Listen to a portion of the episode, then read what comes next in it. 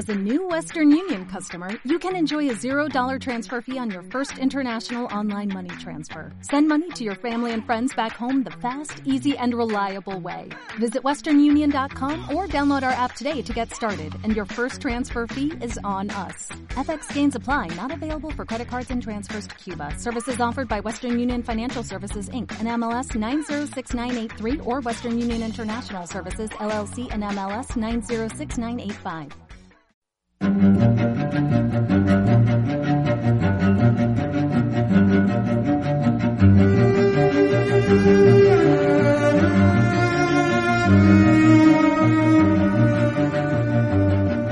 Aquí comienza Radio y Hacking, el programa de Radio Líder dedicado al mundo de los servicios de inteligencia y la ciberseguridad, con Antonio Lodeiro y David Marugán.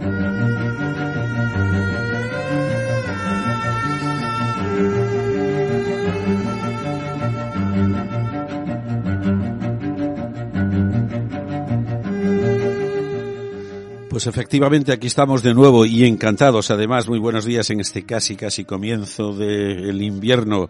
Estamos, por supuesto, ya digo, encantados de verdad. David Marugán, ¿qué tal? Muy buenos días, David. Buenos días, Antonio. ¿Cómo estamos? De vuelta, como cada dos semanas. Este, recuerden, es nuestro último programa, nuestro último programa de la temporada. Ahora, mm. las navidades, la lotería, que a ver si toca, como se suele decir eh, las navidades con la familia, algo de descanso, los Reyes Magos y vuelta. Y nada, en unos dos o tres, bueno, más bien tres semanas, más o menos, pues volveremos aquí en radio, en Hacking. Encantados. Solo recordar, eh, pues agradecer a la audiencia, su cariño y su fidelidad y desde luego recordar las plataformas eh, en las que estamos, ¿verdad David? Pues sí, estamos en Apple Podcasts, en los podcasts de iBox en Spotify y también, por supuesto, en la página web de Radio Líder. Por supuesto, y como cada programa de Radio Hacking, las noticias. Vamos con primero con los ciberataques de la, de la quincena, ¿no? Pues sí, bueno, por mencionar, como siempre, solo algunos casi al azar, ¿no? Eh, la cadena de supermercados Spar que había dicho que se había visto obligada a, obligada a cerrar más de 300 tiendas en, el Reino Unido, por lo que parece que, que fue un ransomware. Eh, este ciberataque parece que comprometió los sistemas informáticos y sobre todo afectó al pago con tarjeta y hubo algunas tiendas que optaron por el, por el pago en efectivo para, para evitar problemas y, bueno pues pues en eso están en, la reparación del incidente no y bueno eh, más noticias en este aspecto pues también hace unos días en Twitter anunció el ayuntamiento de, de Leganés que había sufrido un ataque informático que afectaba a sus sistemas y que estaban trabajando en como siempre no en definir el alcance del ataque y en restablecer cuanto antes la normalidad. También ha habido ciberataque hace unos días al hospital de la Reina en Ponferrada, en el que según parece no, no sé, según los medios no se habían visto eh, afectados los historiales clínicos y que todo iba normal, o sea que transcurría con normalidad, salvo algún departamento o área de administración al parecer que había sido más, más afectada por este, por este ciberataque. Eh, recordar, eh, leí el otro día, ahora me viene a la memoria, eh, nuestro último programa, eh, hace dos semanas, hablábamos del blockchain y los bitcoins. Curiosamente, pocos días después de ese programa, una crisis, hubo una crisis de confianza en el universo bitcoin extraordinaria, con bajadas de hasta un 20%, precisamente por la turbulencia, digamos, de los tiempos que corren, básicamente. se va recuperando, pero bueno, fue, me llamó la atención y lo recuerdo un poco por, con ese magnífico y exhaustivo programa que dedicamos a ese concepto tan terriblemente novedoso del blockchain y los bitcoins. Eh, hay otra noticia que creo que nos vas a comentar, David, que tiene mucho que ver con el contenido del programa de hoy. O sea que comenta la noticia y de paso ya, mm. porque ahora mismo vamos a hablar con alguien, que ya lo vamos a presentar, sobre una cuestión, vamos, de, eh, eh, primero, de actualidad, como se puede, como se puede ver, bueno, de hace, de hace unos, unas semanas, pero sobre todo que tiene mucho que ver con toda la historia reciente de España y de Europa. Pero vamos con la noticia primero, David. Sí, es una noticia antigua, no es, no es ninguna novedad. Eh, bueno, eh, básicamente en, agosto el Mario Draghi, el primer ministro italiano, pues ordenó una desclasificación de archivos sobre lo que era conocido, fue conocido en Italia como los años de plomo, ¿no? Entre las décadas de los 60 y los 80.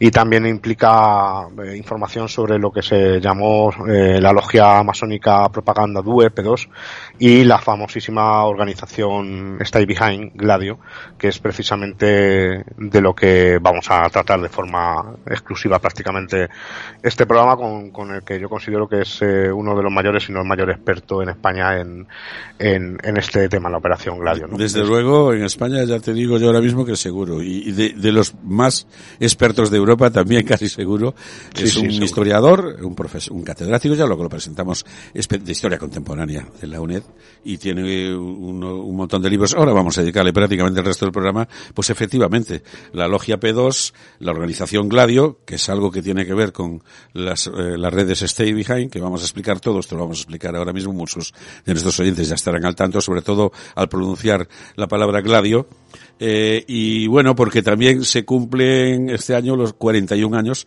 de la explosión de la estación de Bolonia Norte, ¿no? Con, con 85 muertos y eh, bueno que en fin mm, luego hasta recomendaremos libros y películas. Va a ser un programa extraordinario.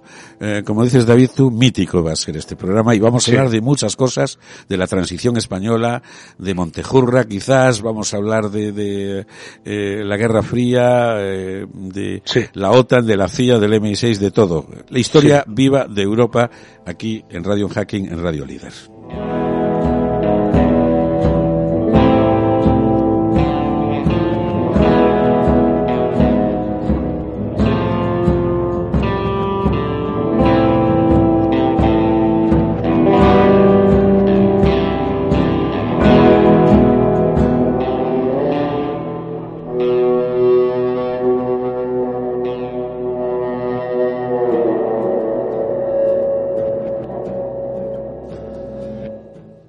Pues efectivamente, de eso vamos a hablar largo y tendido y eh, vamos a hablar con Juan Avilés Farré, una persona que muchos ya conocerán, pero tiene multitud de libros, de estudios, de libros conjuntos, eh, obras eh, recientes. Yo creo que ya está con nosotros.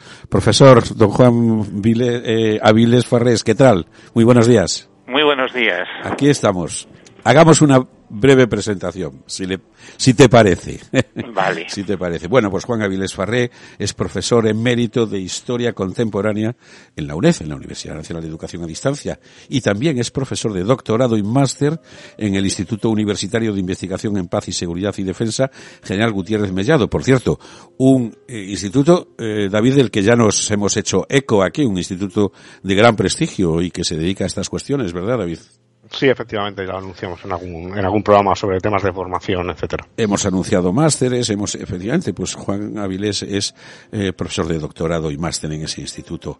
Eh, las investigaciones de Juan Avilés se han plasmado a lo largo del tiempo en una decena de libros y más de 40 artículos o capítulos de libros, libros conjuntos.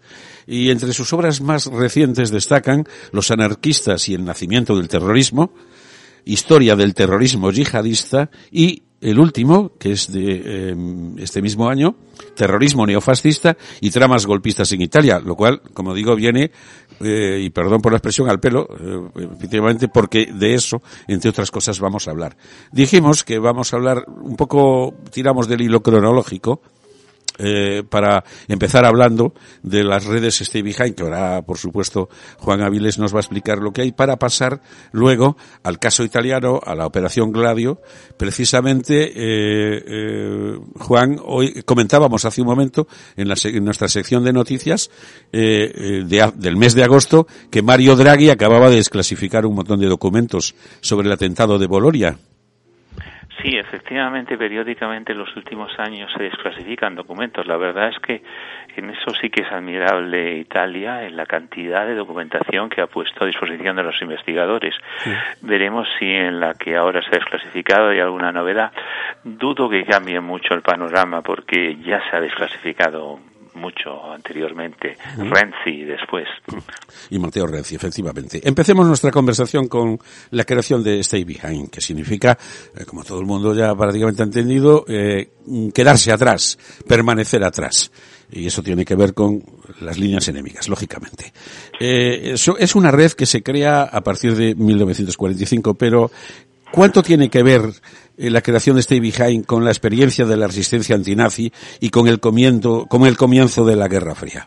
Sí, efectivamente, Stay Behind eh, se crea como tal a, principios de los años 50 como una red de, resistencia tras las líneas enemigas en caso de invasión soviética eh, vinculada a, la OTAN pero perfectamente clandestina y efectivamente su origen está en la experiencia de la resistencia en una serie de países durante la ocupación nazi en la Segunda Guerra Mundial. Un poquito la idea es si nos invaden los soviéticos como antes nos invadieron los nazis, pues vamos a estar preparados para la resistencia, no va a haber que improvisar, sino que vamos a crear unos núcleos que puedan activarse tras la invasión para tareas de eh, evasión, ayudar a escapar a personas comprometidas, aviadores derribados, acciones de información, acciones de sabotaje, apoyo a una eventual resistencia, pues todo esto lo vamos a organizar de antemano, con depósitos de armas, con gente comprometida en la más plena eh, clandestinidad para que el invasor no sepa de su existencia y esto lo eh, lo promueven eh, los servicios de inteligencia británico. Eh, rápidamente la CIA, cuando se constituye, los británicos no esperan, rápidamente empiezan a actuar y luego en Francia, los Bélgica y Países Bajos, Noruega, países que han tenido esta experiencia de resistencia. Y muchos de los que están en su origen han participado, militares o civiles, en la resistencia. Pero, en fin, la decisión formal la toman eh, una serie de gobiernos de la OTAN a comienzos de los años 50. Y, y todo esto, como nunca ha habido invasión soviética nunca se ha activado y nadie se acordaría de su existencia si es que se conocía porque era clandestino si no hubiera lo hubiera revelado el primer ministro Andreotti en Italia en el año 90. Hablaremos de eso, David. Bueno, pues primero un auténtico placer. Buenos días, Juan. Buenos días, encantado. Con, nosotros, encantado de conocerte. Y bueno, yo me acerqué a las redes Stay Behind por temas técnicos, eh, por temas de seguridad en comunicaciones y, y bueno, he dado algunas charlas relativas a, a, las comunicaciones de las redes Stay Behind a, nivel técnico, a nivel de, de los equipos Telefunken, Arpon y, estos equipos que supuestamente eh, pues se utilizaban, ¿no? Y digo supuestamente porque, eh, por decirlo de alguna forma, el sistema existían eh, diferentes redes Stay Behind. Eh, yo estoy recordando, por ejemplo, de alguna de tus conferencias, la Brigada Sosopo Garibaldi, la reacción rápida como estrella alpina, eh, porque se han generado muchas teorías de la, de la conspiración. De hecho, yo mismo, mucha gente ha bebido de esas teorías de, la conspiración y en lo que todo es gladio, pero, pero sobre Stay Behind hay varias, varios tipos de Stay Behind, no todo es gladio, evidentemente, y seguramente que tengan diferentes características, ¿no es así, Juan? Sí, efectivamente. Bueno, eh, claro, hay muchísima teoría de conspiración sobre estos temas. Hay que decir que los italianos son extremadamente aficionados a las teorías de la conspiración y además el escasísimo éxito de la justicia italiana al, esclarecer los atentados neofascistas, las matanzas neofascistas de los años 70, pues ha generado un caldo de cultivo por estas teorías de conspiración. Vamos a ver, Operación Gladio es la versión italiana de Stay Behind. En principio, lo que se ha dado en llamar Gladio no es más que la Stay Behind italiana. Pero hay una peculiaridad. Los italianos, de hecho, se incorporan eh, a Stay Behind en el año 59 hasta entonces lo que han tenido en el 56 es un acuerdo eh, secreto entre el Servicio Militar de Inteligencia Italiano y la CIA. Acuerdo que, por cierto, eh, un investigador ahora puede eh, consultar tranquilamente porque es parte de, la documentación desclasificada. Ese es el documento fundador de esta organización entre Estados Unidos y Italia, ¿no? que es digo inicialmente al margen de Stay Behind, porque de, entrada los italianos no quieren entrar en Stay Behind porque piensan que no se trata en plan de igualdad. Pero es que los italianos están, tienen una organización, eh, una estructura clandestina vinculada a sus Fuerzas Armadas desde el año 46. Y el origen de esto es eh, realmente la resistencia antifascista y antinazi en la zona fronteriza con Yugoslavia en eh, los años finales de la Segunda Guerra Mundial, en que hay dos resistencias, hay dos organizaciones, una comunista, la Brigada Garibaldi, y otra, eh, digamos, liberal demócrata, que es eh, la Brigada Osopo.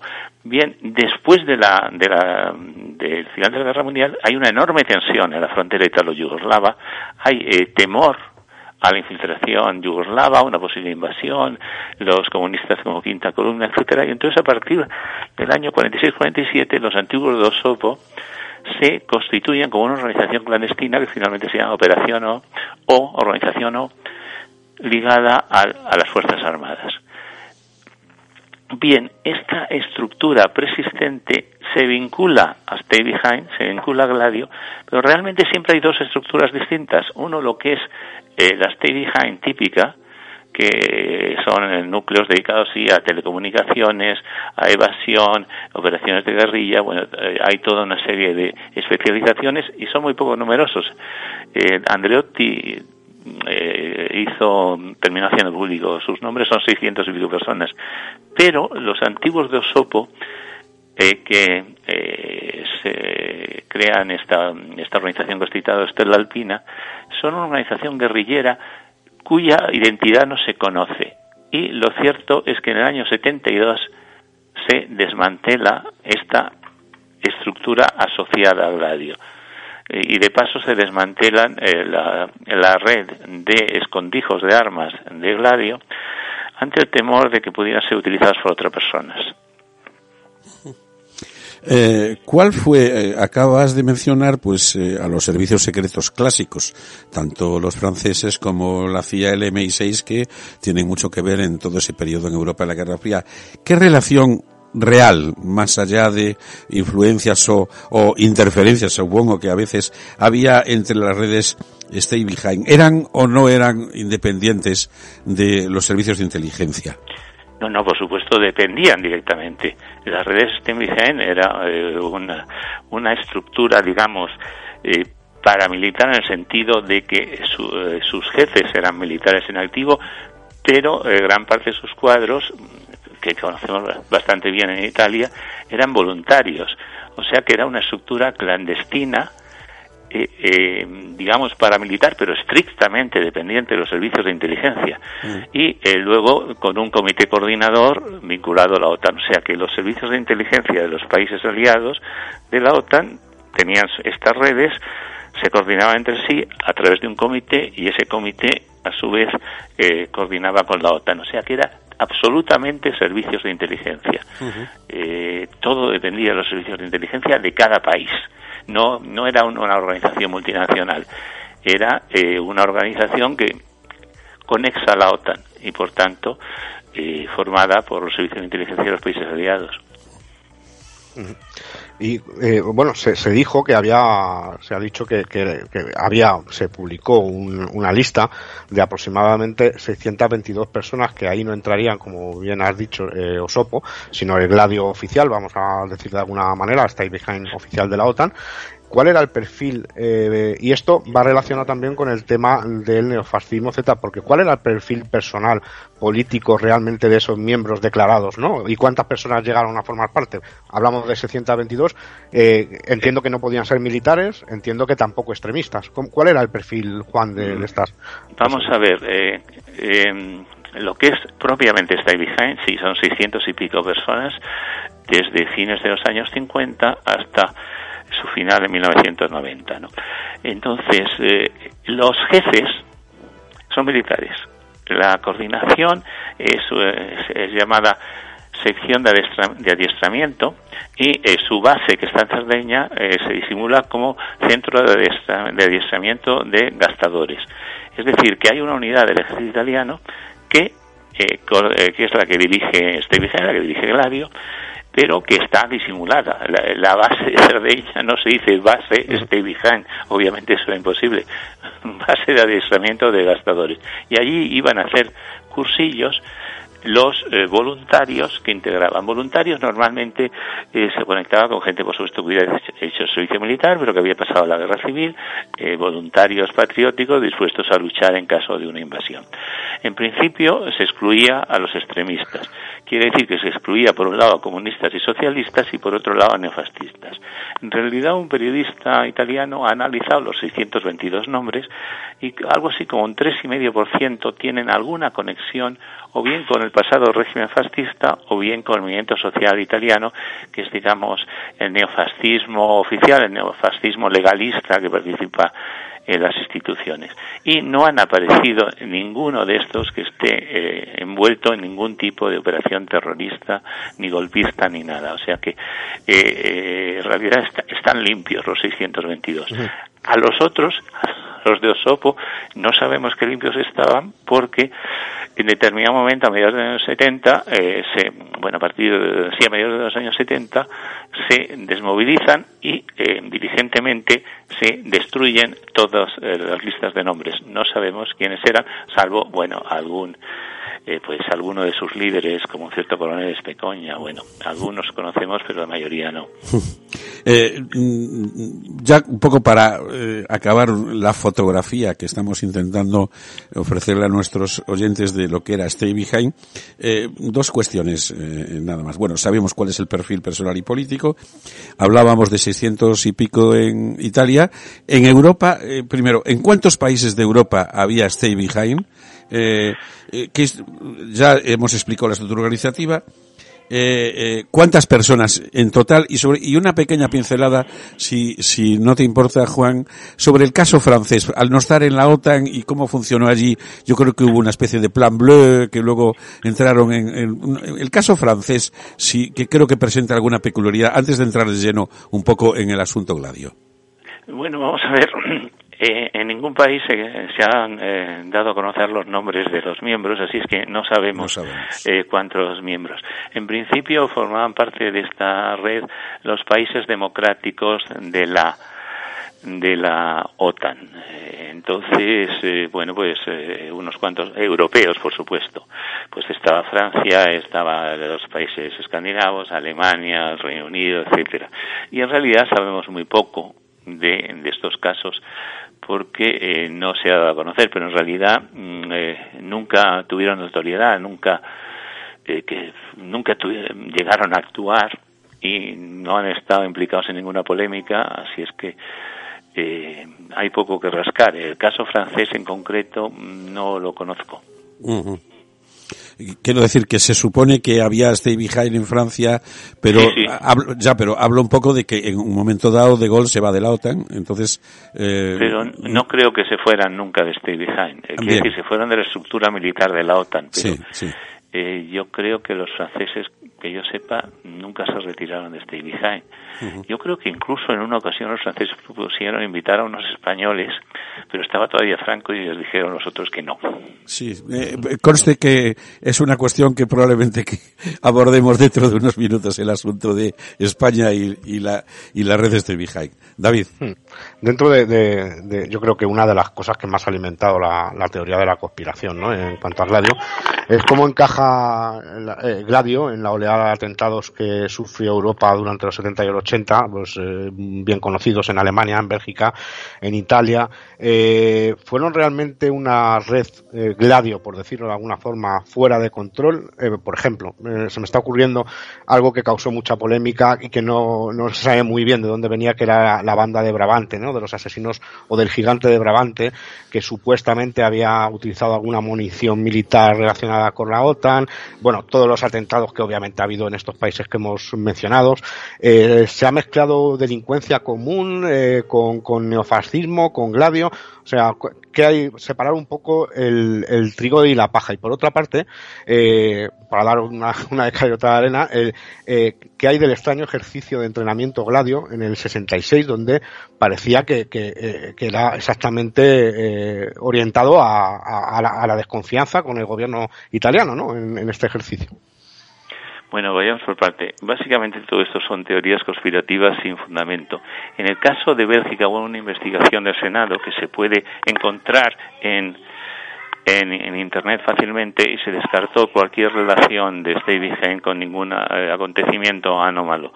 Eh, y bueno, yo creo que todo esto que se dice de, los asesinos de Brabante no tiene no tiene ninguna ninguna importancia. En realidad, en ningún país europeo hay ningún indicio de ninguna vinculación con de Stay Behind con eh, ningún acontecimiento terrorista ni nada semejante.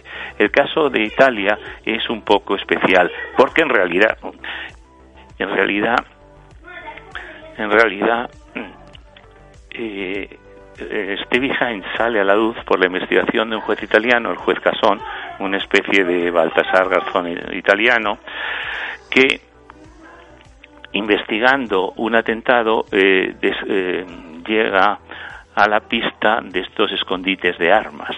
Entonces, eh, finalmente, Andreotti, nadie sabe por qué, Andreotti permite a un juez entrar en los archivos del Servicio de Inteligencia Militar, cosa que eh, es absolutamente inconcebible prácticamente en cualquier país, pero Italia, bueno, es un país bastante peculiar. Entonces, no eh, hay ninguna prueba de que nadie vinculado a Gladio haya intervenido en ningún atentado, incluido ese que estudiaba el juez mm, Gasson. Ahora bien, la, como se suele decir, la ausencia de prueba no es prueba de ausencia. Es decir, que no tengamos pruebas de algo no quiere decir que no haya existido. Pero se supone que el que tiene que poner las pruebas sobre la mesa es quien cree que ha existido esa conexión y nunca nunca han aparecido pruebas. Lo que sí es cierto que es obvio que a, mediados de los 70 hay una desconfianza respecto a eh, los miembros de la organización o el, hombre, el militar que mandaba en ese momento Gladio, el luego general, Serravalde, en aquel tiempo debía ser coronel, pues lo ha contado muy directamente y eh, le, preocupó mucho porque empezó a entrevistar a algunos líderes de Gladio en la zona fronteriza con Yugoslavia y prácticamente la mitad de ellos opinaban que una acción preventiva contra los comunistas locales estaría muy bien, ¿no? Entonces él, se quedó bastante impactado. También eh, resulta que apareció uno de los escondites de armas del Gladio y parece ser que alguien había sacado armas de allí bueno, eso podía ser un buscador de, de, armas de la Segunda Guerra Mundial, que había muchas por esa zona, pero alguien había metido armas y eso ya empieza a ser mucho más inquietante, ¿no?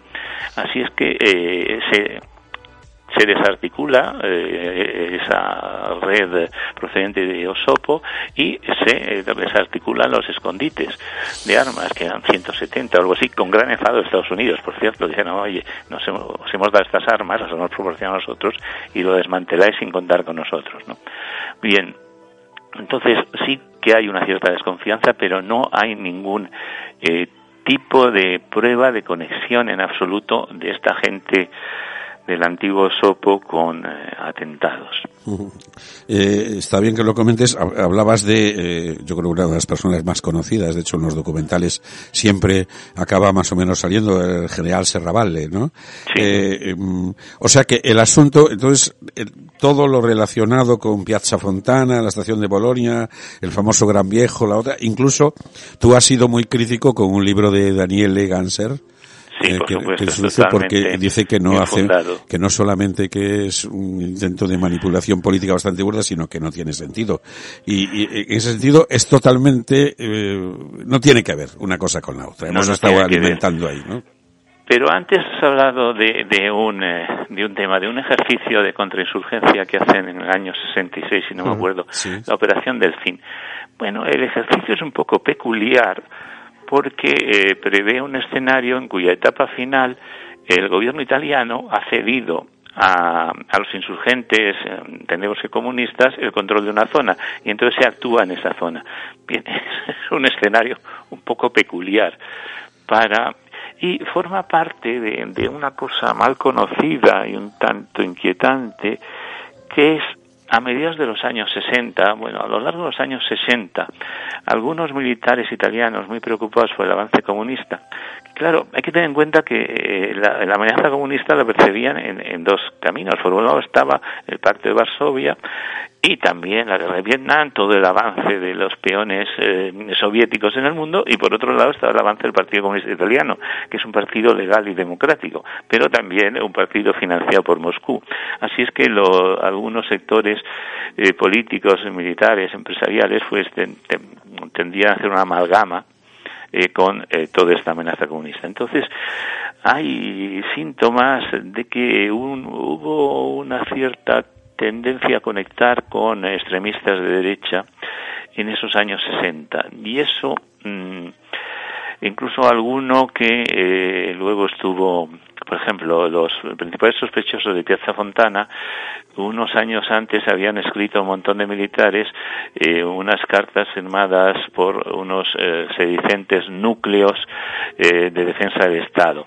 Eso llegó a existir, no llegó a existir, pero eh, no, no se sabe muy bien, pero hay unas conexiones entre extremistas de derecha, de derechas y militares a mediados de los 60 un poquitín inquietantes y poco conocidas, pero que se sepa no llevó a nada concreto, no no hay ninguna no lleva a nada concreto, pero también es cierto que hay un par de atentados. El de Piazza Fontana, diciembre del 69, en, en un banco de Milán, una matanza espantosa, la primera, pues ahí el, Servicio de Inteligencia Militar envió al extranjero a alguna gente que podía hablar del tema. Eh, por ejemplo, los envió a España, claro. Estamos en tiempos de Franco.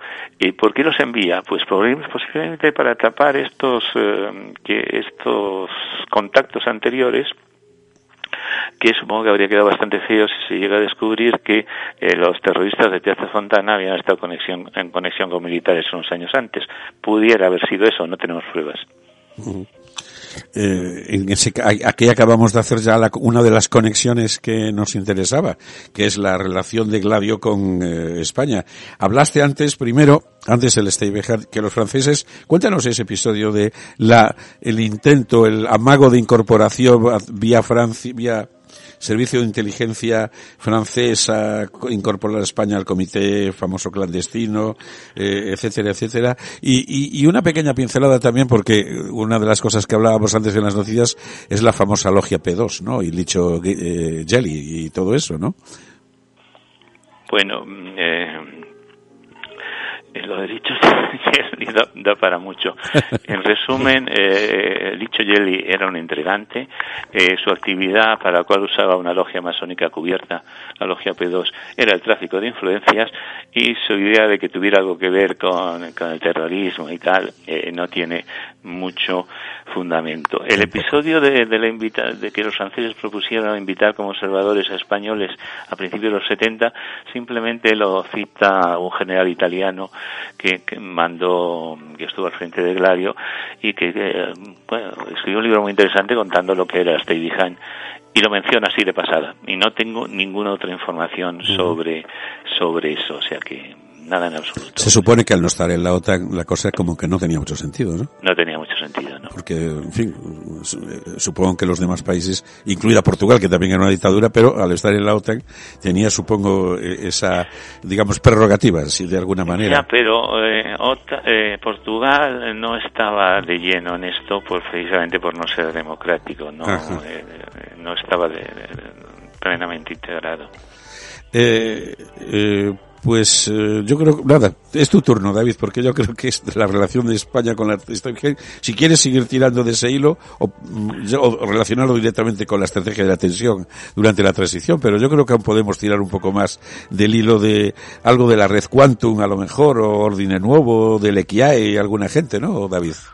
Bueno, en cuanto a la, relación de España con, Gladio, que se ha hablado un montón, me estaba acordando además cuando estabas comentando, Juan, el tema de la, del centro de entrenamiento en Cerdeña, eh, bueno, de haber visto artículos publicados, creo recordar, por el país hace muchos años, en, los años de eclosión con Andreotti de, este tema, en el año 90, sobre eh, dos supuestos agentes, un tal André Moyen y Alberto Bolo, que decían que habían sido llevados también a, a una base base, a mí me parece un poco rocambolesco, ¿eh? pero bueno, no sé. Eh, decían que les habían llevado también a entrenar de forma secreta y encapuchados, etcétera, a una base secreta que estaba luego, finalmente se descubre que estaba en España, en Maspalomas, y que bueno, pues luego el gobierno desmintió y dijo que lo que había ahí era una base del INTA, que luego, y de la NASA, de una estación experimental, de un radiotelescopio y una serie de instalaciones que de hecho estaban al lado de unas fincas de tomates en los que hasta ABC, creo recordar, publicaba fotos de, de los campesinos compartiendo algunas jornadas con, con, la gente dentro de la base. O sea que de secreto tenía, tenía poco. ¿Qué hay de verdad en esta supuesta base de más palomas y, y, todo esto? No, no, no creo que haya absolutamente nada de verdad. Stay Behind nunca, España nunca estuvo en Stay Behind bueno, de alguna manera toda España era un stay behind, porque si los soviéticos se hubieran invadido, se habrían parado en los Pirineos, ¿no? Porque se acababa la llanura para sus carros armados. No, nunca, eh, España nunca estuvo en behind. Y la, la radio italiana jamás tuvo nada que ver con, con, España. Lo que sí hubo, pero eso es otra historia totalmente distinta, es que más de un neofascista acabó refugiado en nuestro país por eh, obvias obvios motivos, era, la dictadura de Franco era bastante más acogedora con los neofascistas que otros países europeos. Entonces sí que hubo alguno que, que vino para acá, como el famoso Stefano de Lequiae. Sí, decía Daniel Ganser también, por mencionar que, que incluso ponía nombre, ¿no? Que decía que la, la red Gladio española se llamaba Quantum, ¿no? Eh, bueno, eh, no, no, tiene ningún fundamento. Eh, vamos, eh, Ganser es un conspiranoico que de hecho publica en un sitio de internet que es la la red Voltaire, que también eh, dio a conocer las teorías de Thierry Messan, un periodista francés, que dice que ningún, ningún avión se estrelló en el Pentágono. Es ese tipo de, de, gente, ¿no? No, sí, no sí, tiene fundamento documental. Sí, de, los huidos que, que decías, pues a, eh, con relación con España tenemos, por ejemplo, el, el caso del apuntamento, ¿no? De, que, eh, leyendo el libro, bueno, de memorias de, de la KIAE, que hablaba, decía que yo no, es una curiosidad, no sé si será cierto, ¿no? Decía que no le pudo poner el apuntamento en italiano porque en España no se permitían poner nombres a negocios que no fueran españoles y que le puso el amputamiento, ¿no? Que era una pizzería. Eso dice, ¿eh? Yo no sé si es un error de traducción bueno. porque lo, luego la llama de otra forma, ¿no? A la, a la pizzería. La cuestión es que como que el nexo de unión informal, ¿no? De estos neofascistas italianos en Madrid era la pizzería, el apuntamento y que se reunían pues todo tipo de personajes como Jean-Pierre Cheriz, eh, como Chicutini, Carlos Chicutini, que luego se le intentó, que era de Ordine Nuevo, que luego se le intentó relacionar eh, con la masacre de los abogados de Atocha, que sí que estuvo condenado, por, creo recordaré, por el atentado de Peteano. Bueno, pues una serie, eh, bueno, eh, Billy el Niño, con esa y una serie de personajes relacionados con esos ambientes que yo creo que mucho de, de, esta teoría de la conspiración es mezclar el neofascismo, mezclar un poco Gladio con todo esto, que queda bonito, no sé si sí, es. Estefano de Lequialle nunca tuvo nada que ver con Gladio. Hay que decir varias cosas de Estefano de Lequialle. Una, que es un mentiroso compulsivo, o era, falleció hace poco, y un sí. megalomano tremendo. Si es que cualquier cosa que diga Estefano de Lequialle hay que ponerla entre paréntesis. Luego, eh, ¿hasta qué punto estuvo implicado en el terrorismo? Un magistrado una vez le dijo, mire, yo no sé si usted es un inocente con muy mala suerte o un culpable con mucha suerte. El caso es que se atribuyeron muchas implicaciones y al final nunca fue condenado. Si es que eh, no sabemos. Problema con con los neofascistas italianos en España, que Italia es un modelo de transparencia en cuanto a acceso a los investigadores a esta documentación y eh, España es un modelo extremo de oscurantismo. Aquí no hay manera de que en el archivo interior te dejen ver un solo papel relacionado con Delequialle, con Chicutini, etcétera. O sea que, eh, con lo cual, eh, para un investigador español es un poquitín frustrante porque yo veo los informes italianos sobre España y en cambio no sé lo, que aquí pasaba. Por ejemplo, sí, Chicutini estuvo, fue condenado por un atentado del año 72 en Peteano en el que mueren tres carabineros asesinan a tres carabineros. Y este hombre se refugia en España, se casa con la hija de un militar español y España nunca concedió su extradición. Al final yo creo que le tendieron una, una trampa porque lo detuvieron en Francia y lo extraditaron a Italia posiblemente fue una trampa, pero el caso es que España nunca lo quería extraditar. En general, España era tremendamente reacia, ya en democracia, a extraditar a, a neofascistas, incluso sospechosos de terrorismo. Todavía, todavía cuando el gobierno de Felipe González se, sigue siendo complicado para los italianos conseguir extradiciones. Por, por, alguna razón, ahora me pongo yo en plan conspiranoico. No, supongo que, bueno, no, yo creo que los jueces, pues no, debían ser muy favorables extraditar. Bueno, eh, Francia estaba llena de eh, terroristas eh, del, del, otro bando, de los rojos, que ahora algunos parece que los van a extraditar 40 mm, años después. Ya, ya. Bueno, pues hasta aquí un poco eh, toda esta cuestión relacionada con nuestra reciente historia de la transición. Eh, volvamos a, a, la red Stay Behind. Eh, ¿Existía algo parecido, también hay, muchos mitos, eh, ¿existía algo parecido a la Stay Behind en el campo soviético? En el sentido de si en un conflicto entre bloques, digamos los servicios de inteligencia, la Stasi, la KGB, etcétera, tenían montado eh, algo parecido? ¿Existe una especie de gladio roja o algo así? Eh, vamos, a, vamos a ir por partes. Eh, si los soviéticos que tenían preparado algo en caso de una invasión, pues yo no lo conozco, me extrañaría que no lo tuvieran. En cuanto a conexiones con, con Occidente, vamos a ver lo que en Italia se, eh, cuando sale el escándalo gladio, hay algunos que empiezan a hablar de una gladio roja, y es una cosa muy sencilla. Los eh, comunistas italianos, al final de la Guerra Mundial, tienen una resistencia importante, tienen muchos miles de hombres en armas, algunos de los cuales les parece fatal tener que guardar las armas. Lo cierto es que las armas se guardan y eh, los, um, el Partido Comunista tiene un aparato paramilitar con armas cortas, depósitos de armas largas, en cursos de entrenamiento sobre sabotaje o telecomunicaciones en los países del este y esto pues eh, cada vez se va acelerando más y en los años 70 cuando Berlinguer llega a la Secretaría del Partido Comunista lo termina eh, lo termina eh, desmantelando del todo. Pero bueno en realidad esto a partir del 48 ya no tiene importancia vamos a ver en Italia, en el año 48, hay unas elecciones decisivas en que la democracia cristiana gana a los comunistas. Y en ese momento, en Italia hubo un temor a, una guerra civil, y en ese momento eh, el aparato militar del Partido Comunista podría haber actuado. Uno de los hechos fundamentales por los que no actúa es porque Stalin les dice que no. Eh, Stalin les dice, mira, estos eh, grupos paramilitares los podéis utilizar para defender vuestras sedes, defender a vuestros dirigentes, pero solamente en plano defensivo. Ni se os ocurra que es más o menos lo que le dice también al Partido Comunista Español. Mira, eh, las guerrillas no van a ninguna parte, disolverlas. Año 48 Stalin. O sea que entre el 45 y el 48 hay un aparato militar importante. Eh, luego esto tiene mucha menos importancia hasta los años 70 y los años 70 va desapareciendo. No, digo, no perdona, continúa, continúa, Juan.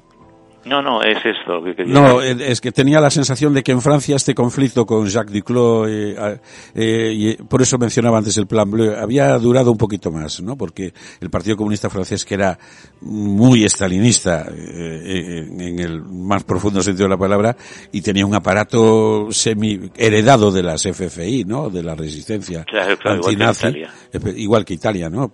No sé por qué tenía la sensación de que en Francia esto era fue un problema alargado un poco en el tiempo, ¿no? Eh, bueno, eh, yo lo que he leído sobre esto son las declaraciones de, un importantísimo ministro de Defensa Interior eh, democristiano que está en la resistencia, que está Viani, el cual eh, cuenta esto y dice, bueno, esto lo que lo desmonta finalmente es Berlinguer. Pero ya cuando llega a en los 70 esto ya no es tan importante. Pues yo creo que hacen trabajos básicamente de información para, para los soviéticos y tal. Y por cierto, la implicación del bloque soviético en el terrorismo italiano o español eh, es, es, es, nulo. Alguien hace poco ha investigado los archivos de la Stasi a ver qué había sobre ETA. Bueno, hay una entrega de armas eh, del grupo de Carlos eh, que la Stasi deja hacer. El, el famoso Carlos, ¿no? Sí. El, chac, el, chacal famoso. Una, una pequeña pincelada, perdona David. Eh, una pequeña pincelada. El, eh, estamos hablando de, por ejemplo, el caso de las Brigadas Rojas mm, ¿qué sabes exactamente? Digo, con datos más o menos contrastados. Eh, porque se habla mucho de que el asesinato de Aldo Moro ahí hubo más que más, más que un simple atentado de un grupo de extrema izquierda contra la democracia. Bueno, la teoría de conspiración de Aldo Moro yo no creo que haya generado tanto como eh, el caso Kennedy, pero va camino de... por eso lo digo. Eh. Hay montones de libros, vamos a ver... Películas y de todo. fundamento, por favor. La justicia italiana eso sí lo aclaró. Identificó a todos y cada uno de los brigadistas rojos que intervinieron, los cuales han confesado pero hay, eh, es casi imposible lograr convencer a los que están empeñados de que hubo, bueno, pues todas las pruebas que se tienen es que eh, los brigadistas rojos eran rojos y por tanto odiaban al Estado capitalista y por tanto odiaban a la democracia cristiana y Aldo Moro y lo asesinaron por eso. Y eh, no hay nada por detrás. Naturalmente, en un hecho complejo siempre hay cosas que no cuadran y que son difíciles de entender y entonces eh, sobre eso hay ríos de tinta eh, pero ¿por qué eh, los dos tipos de brigadas rojas que estaban implicados en el secuestro de Aldo Moro se dejan cuando salen de su apartamento la ducha abierta, inundan el piso de abajo, llegan los bomberos, se encuentran allí todo el arsenal de brigadas rojas. Eso ningún aficionado a las conspiraciones puede dejar de pensar que no es casualidad. Pero bueno, pues sí, puede haber terroristas muy comprometidas, porque fue una señora que se dejen la, la ducha abierta. No, no, en serio. Pero hay, hay, eh, hay un personaje. La, navaja de, Oakland, ¿no? hay un personaje de la Brigada Roja que se ha pasado no sé cuántos años en la cárcel y venga a decirle que hicieron infiltrado. Pero, bueno, este sería un asesino, pero era un hombre, como diría yo, un asesino honesto, un rojo convencido. Vamos a ver, no, no era un Moretti no era no era un infiltrado para nada, no hay el más mínimo indicio y además si era un infiltrado, uno de dos, o le podían haber eh, hecho huir al extranjero o lo habían asesinado, pero tenerlo de 30 años eh, condenado no tiene sentido yo quiero, quiero traerte de vuelta a, España, ¿no? Porque hay un concepto que si bien no tiene, no está directamente implicado en Gladio, pero ese es un concepto, tenemos en, en, esa época tan convulsa, ¿no? De la, de la transición, siglas como la AAA, eh, anticomunista, eh, Alianza Apostólica Anticomunista, Antiterrorismo ETA, eh, la ATE, la Asociación, Nacional Española, Guerrillero de Cristo Rey, grupos armados españoles, algunos luego de ellos integraron el famoso GAL. Eh, hubo algo, porque yo tengo mi opinión, mi opinión es que no hubo una estrategia de la tensión, sino que hubo tensión, pero no sé si tanto como estrategia. ¿Hubo realmente algo parecido a una estrategia de la tensión en España? ¿O realmente era un, terrorismo involucionista eh, totalmente descerebrado? Que además yo entiendo que por lo que consiguió, pues no iba muy bien encaminado, porque si es una estrategia conducente a, cambiar esto, lo que hizo precisamente la matanza de Atocha es acelerar incluso pues una, una manifestación histórica y ejemplar que tuvieron los comunistas eh, por parte de los servicios de seguridad del Partido Comunista, que dio una imagen todo, todo lo contrario. Entonces, ¿hubo esa estrategia de la tensión, en tu opinión, eh, Juan? Bueno, yo realmente eh, en quien más confío eh, sobre este tema es en Xavier Casal, que, ha escrito mucho sobre el tema, y él opina que no hubo una estrategia. Efectivamente hubo tensión, hubo terrorista de extrema derecha, pero una estrategia, y el ejemplo que has puesto es el de la matanza de Atocha. Es, es clarísimo, no solamente fue contraproducente, si se quería tensión, vamos a ver, pues yo estuve en esa manifestación, de hecho, que por cierto yo creo que estuvimos también muchísima gente que no éramos comunistas, pero nos solidarizamos con unos abogados laboralistas asesinados, ¿no? Bueno, si se quería, si había una estrategia de atención, por favor, pon una bomba eh, cuando estamos allí todos en las salesas o en la plaza de Colón. Eh, eso habría generado tensión, ¿no? No, pues, eh, yo, yo sospecho que esto era una una venganza del sindicato vertical de transportes y unos y unos asesinos que de repente huelen sangre y empiezan a, matar a lo loco. Yo creo que hay mucha tensión, pero poca estrategia. Desde los si tenían estrategas eran descerebrados totalmente, ¿no? Esa es mi opinión. Pues eh, hasta aquí vamos con algunas preguntas más. Ya nuestro tiempo empieza a bueno, agotarse, no exactamente, pero bueno, estamos llegando ya al final de nuestra conversación con Juan Avilés Farré, ya lo hemos presentado, catedrático de Historia Contemporánea con un montón de libros. Hay algunas preguntas todavía que creo que podemos comentar con él, algunas cuestiones. Eh, por lo que cuentas, mm, yo creo que evidentemente ya a partir de los 70, pero ya a partir de la caída del muro, supongo que el, concepto de stay behind mm, empieza a carecer ya de sentido en la estructura. Supongo que eh, hay una cierta constancia de que sea, eso está totalmente disuelto, pero además de eso, eh, además de eso, eh, hoy volvemos a una especie de resurrección de, no la Guerra Fría, pero bueno, las fronteras están ahí, eh, eh, eh el, el, imperio soviético se ha transmutado en el imperio de Putin, está Ucrania, está Bielorrusia, este, esto, lo otro, lo demás allá. ¿Sabes si en algún momento o perviven algunas estructuras o se han creado algunas estructuras parecidas nuevas? Parecidas. Bueno, si hay nuevas estructuras secretas, no, obviamente. No, nos lo iban a contar a sí mismos, sí. No, yo supongo que eh, el secreto es una cosa seria. Mm, bueno, yo no sé qué planes de contingencia hay eh, para si Putin decidiera invadir Polonia, lo cual, eh, en fin, tenemos una guerra fría. Sí, se, puede hacer que tenemos una especie de nueva guerra fría, pero en fin, eh, yo me imagino a Putin invadiendo Ucrania perfectamente, pero Putin invadiendo Polonia no me lo imagino. O sea que no me imagino. Los carros armados soviéticos nunca cruzaron, no creo que los de Putin tampoco vayan a cruzar, pero evidentemente planes de contingencia los habrá yo la última, la última pregunta por mi parte, ahora barriendo para, para casa, como suele decir.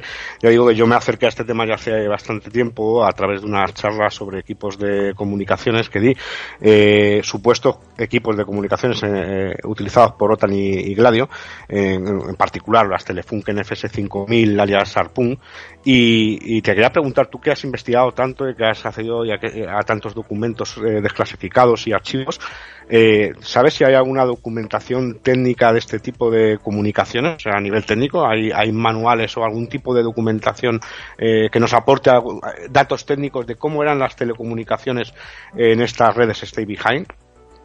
Bueno, yo no lo he encontrado, pero tampoco lo iba buscando. Pero en principio no me suena haber visto en los índices nada relacionado con eso. Sí sé que, por supuesto, el tema de las telecomunicaciones era vital para, para estas redes, por supuesto. Entonces eh, sé que eh, algunos de los voluntarios del radio habían hecho su servicio militar en, eh, como teleoperadores y sí, eh, pero no, no, no me he dado, no he encontrado ninguna documentación técnica. okay. Eh, dos cuestiones y ya eh, terminamos. una que la tenía aquí medio apuntada, aunque ya hablando de Daniel Ganser, yo creo que ya lo hemos visto. Eh, yo el otro día viendo un documental sobre esta cuestión, mm, salía por allí el antiguo diputado de Izquierda Unida, Antonio Romero, que fue uno de los que planteó las cuestiones sobre Claudio, y otras declaraciones, pero ya no en España, sino en Francia, en Alemania, en Italia, sobre esta, el asunto de Stay Behind. Eh, a mí me da la sensación de que en un momento dado había una manipulación política por parte de un amplio sector de la izquierda de este asunto bastante notable, ¿no? Y, y, de ahí probablemente vengan muchos vicios en la interpretación que afortunadamente gente como tú estáis desmontando poco a poco, ¿no? Sí, por supuesto, claro que hay utilización política de, de, este tema. De alguna manera, por ejemplo, el Partido Comunista Italiano, que inicialmente dice, bueno, estas brigadas se llaman a sí mismas rojas, pero eh, insinúa que no lo son. Luego, cuando arrecia el terrorismo de brigadas rojas, el Partido Comunista se, se pronuncia muy en contra, muy especialmente cuando asesinan a un sindicalista comunista. Luego, eh, posteriormente, tiene mucha fuerza entre ellos la idea de que si no lograron ganar las elecciones fue por todas estas malas artes, ¿no? O sea que sí que hay, eh, de alguna manera, una utilización política de, bueno, pues Italia estaba controlada por la OTAN, la CIA, Estados Unidos, los, los verdaderos demócratas seamos nosotros, sí, claro que hay. En todos estos temas la manipulación política es tremenda y, y es complicadísimo intentar escribir un libro sin, sin dar la razón a ningún bando político intentando ver lo que pasó. Es, es complicado y luego no siempre tienes mucho éxito si no te casas con nadie. Pero eso, eso, es justamente, y diría yo, y tú lo sabes mejor que nadie, el trabajo de un historiador, ¿no? Porque sí, sospecho que sí. El que te tienen piedras de todos lados, ¿no? Me temo que sí. Eh, he repasado un poco todas las obras, aquí solo hemos hablado de las más importantes. Me ha llamado mucho eh, una que se llama La daga y la dinamita, sobre el nacimiento del terrorismo y los anarquistas, pero también has hablado del yihadismo. Hay quien ha leído tus libros y ha dicho que tú ves un, hilo de continuidad entre, eh, en el esquema de violencia política tan, desgraciadamente, tan del siglo XX y tan de ahora, eh, o, o, simplemente el terrorismo más o menos descerebrado, fanático, eh, entre aquellos finales del siglo XIX del movimiento anarquista y hasta el yihadismo de día de hoy. ¿Es verdad eso que dice la gente que ha reseñado y analizado tus obras?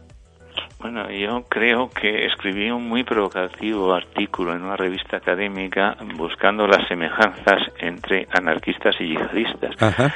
Que obviamente eh, son eh, extremadamente distintos, pero yo creo que se podía eh, encontrar algunas semejanzas, ¿no? Por ejemplo, bueno, sobre todo el fanatismo, la idea de que la violencia es el camino hacia volver al Islam puro o a ir a la sociedad perfecta, ¿no? Pero también eh, yo, yo digo que los anarquistas tenían cierta fe, ¿no? O sea, tenían estaban dispuestos a morir por la causa, lo cual, eh, siendo ateos, mm, yo creo que tenía un matiz religioso en sentido amplio. Si alguien está dispuesto a morir por una idea, en cierto sentido está pensando en algo muy superior a él y por lo cual hay que sacrificarse. Eso es un poco religioso en un sentido amplísimo. Pero luego también, en cierto sentido, los yihadistas son anarquistas, en sentido que niegan la posibilidad de que los seres humanos legislen. Solo Dios puede legislar, ya legisló eh, hace mil y pico años, y es la ley de Dios que hay que seguir, y cualquier ley humana que no esté basada en la ley de Dios es ilegítima. Los anarquistas pensaban que nadie puede legislar. Eh, bueno, pues eh, hay algunos. En todo caso, los es cierto que algunos anarquistas de fines del XIX, con esta idea de la propaganda por el hecho, en realidad descubren lo que es la sustancia del terrorismo. Eh, hacer propaganda mediante eh, hechos que tengan una gran repercusión. Uh -huh. Bin Laden lo ha conseguido como nadie, pero eh, los anarquistas también pensaban, bueno, algunos anarquistas, por supuesto no todos eran violentos, pero uh -huh. esta idea de que eh, un eh, asesinato, por ejemplo, asesinar a un rey, eh, tiene más impacto en la opinión que 5.000 mítines y 10.000 panfletos, ¿no?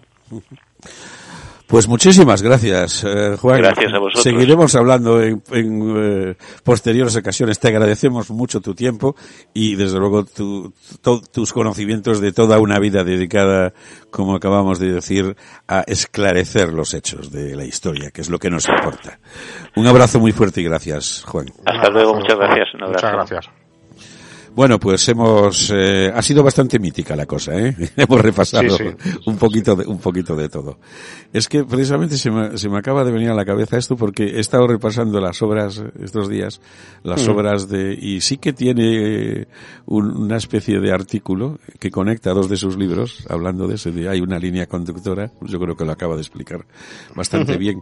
Eh, bueno, ya llevamos bastante tiempo, vamos el tramo final que son unos libros un par de películas, todo muy relacionado con esto, porque es un, un asunto que yo creo que da para mucho. Eh, hasta la música va a tener que ver. Sí. Venga, bueno. va, una pequeña pausa y seguimos.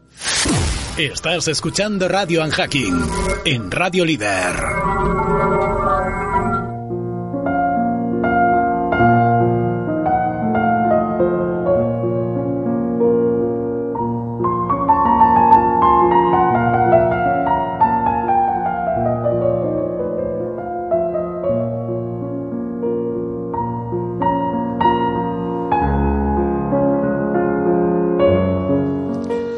Bueno, y más que libros, tenemos una biblioteca entera sobre eh, todo esto que sí. hemos hablado.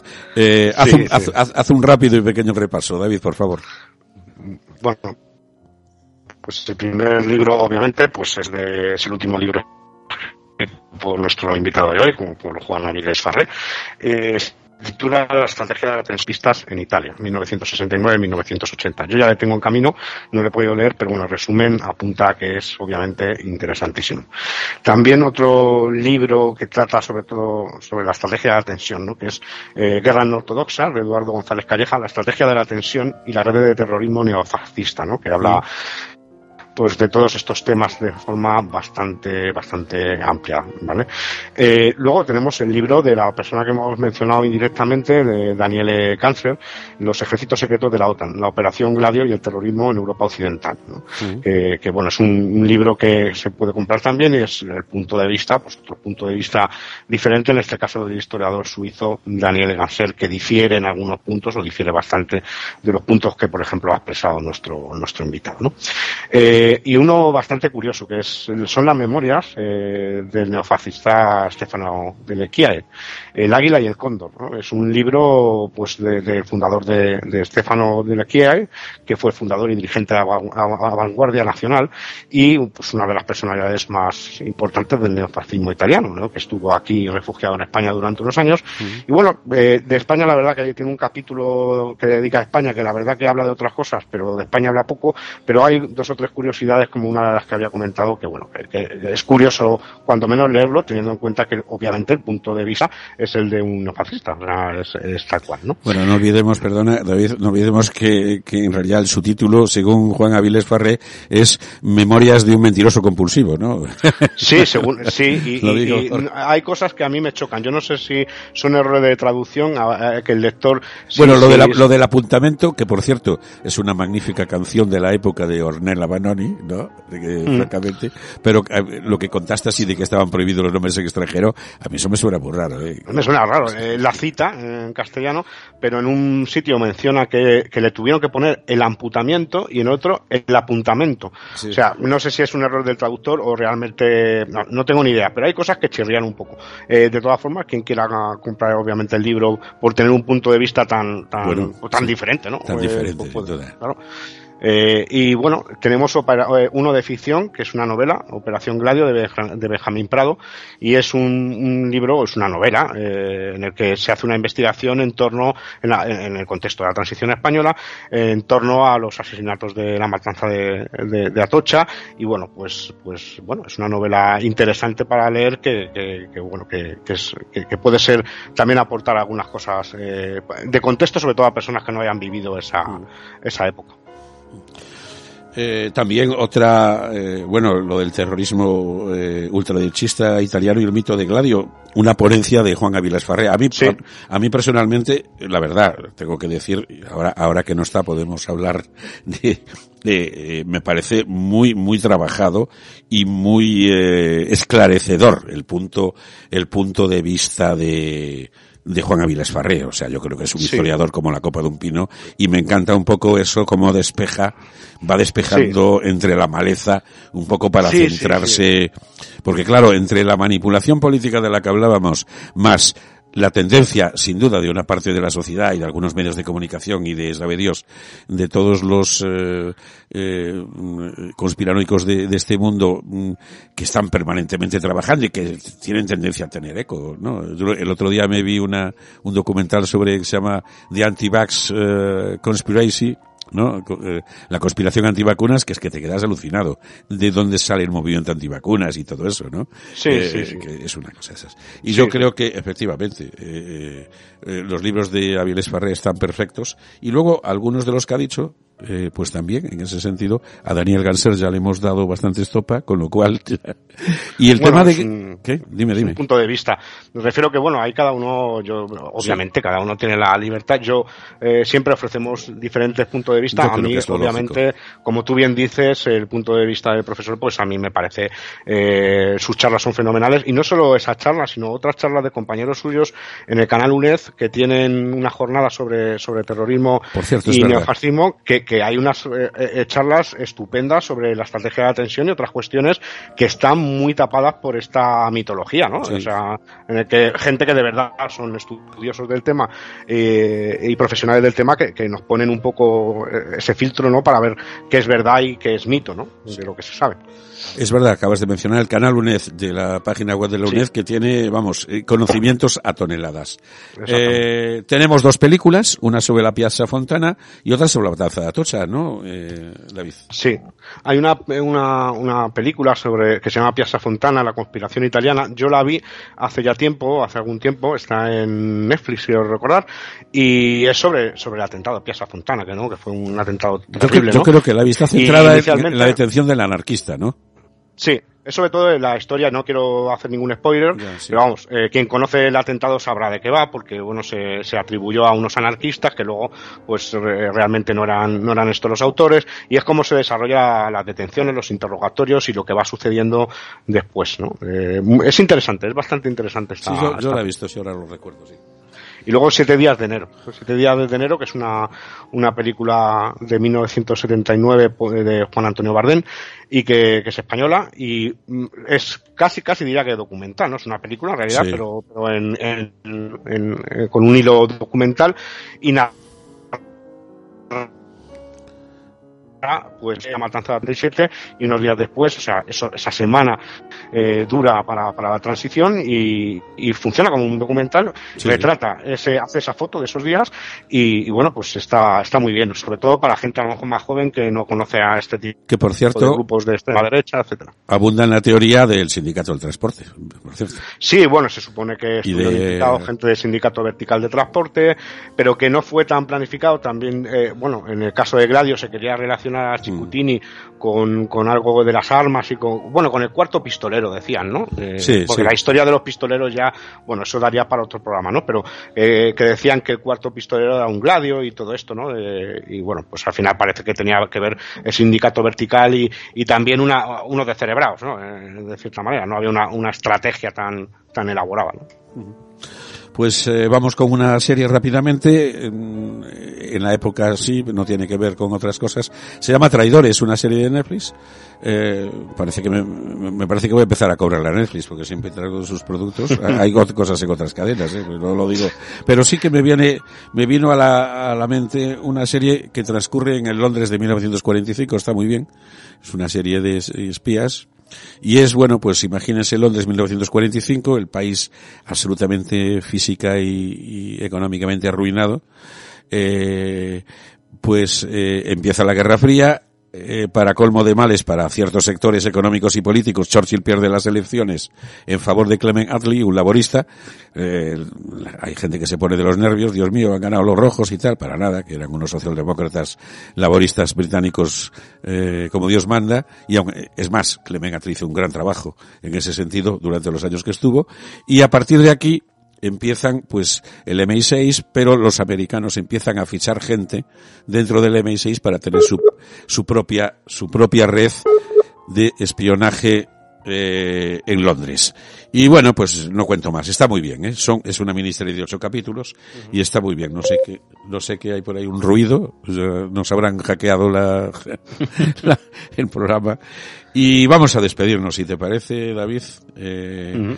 Nos despedimos. Ya hasta el año que viene. No, hasta el año no que vamos, viene. No nos vamos a despedir con un villancico porque nosotros somos así. No somos, efectivamente, no. no somos. Y además no he encontrado ningún villancico de la, de, de la resistencia italiana ni, ni, del neofascismo italiano. Creo que no, a, Belén Pastores nada, con, con la, en fin, lo que sea. Pero sí hemos encontrado una canción eh, bueno, muy, muy de la época. Es, se llama Daimonte di Sarzana, en los montes de, de los montes de Sarzana, y es el himno de los partisanos anarquistas, porque normalmente las canciones suelen ser más de los comunistas, pero aquí he encontrado una canción típica, típica, así como una cosa de Avanti, camaradas, lo letral, pero bueno, queda bien para terminar, como digo, un abrazo muy fuerte, felices fiestas, feliz año nuevo, que toque la lotería, y en enero eh, Radio Hacking vuelve con el cariño y la fuerza y los ánimos de siempre. Venga, un fuerte abrazo a todos. Un fuerte abrazo, felices fiestas a todos los oyentes. Allerta partigiani del battaglio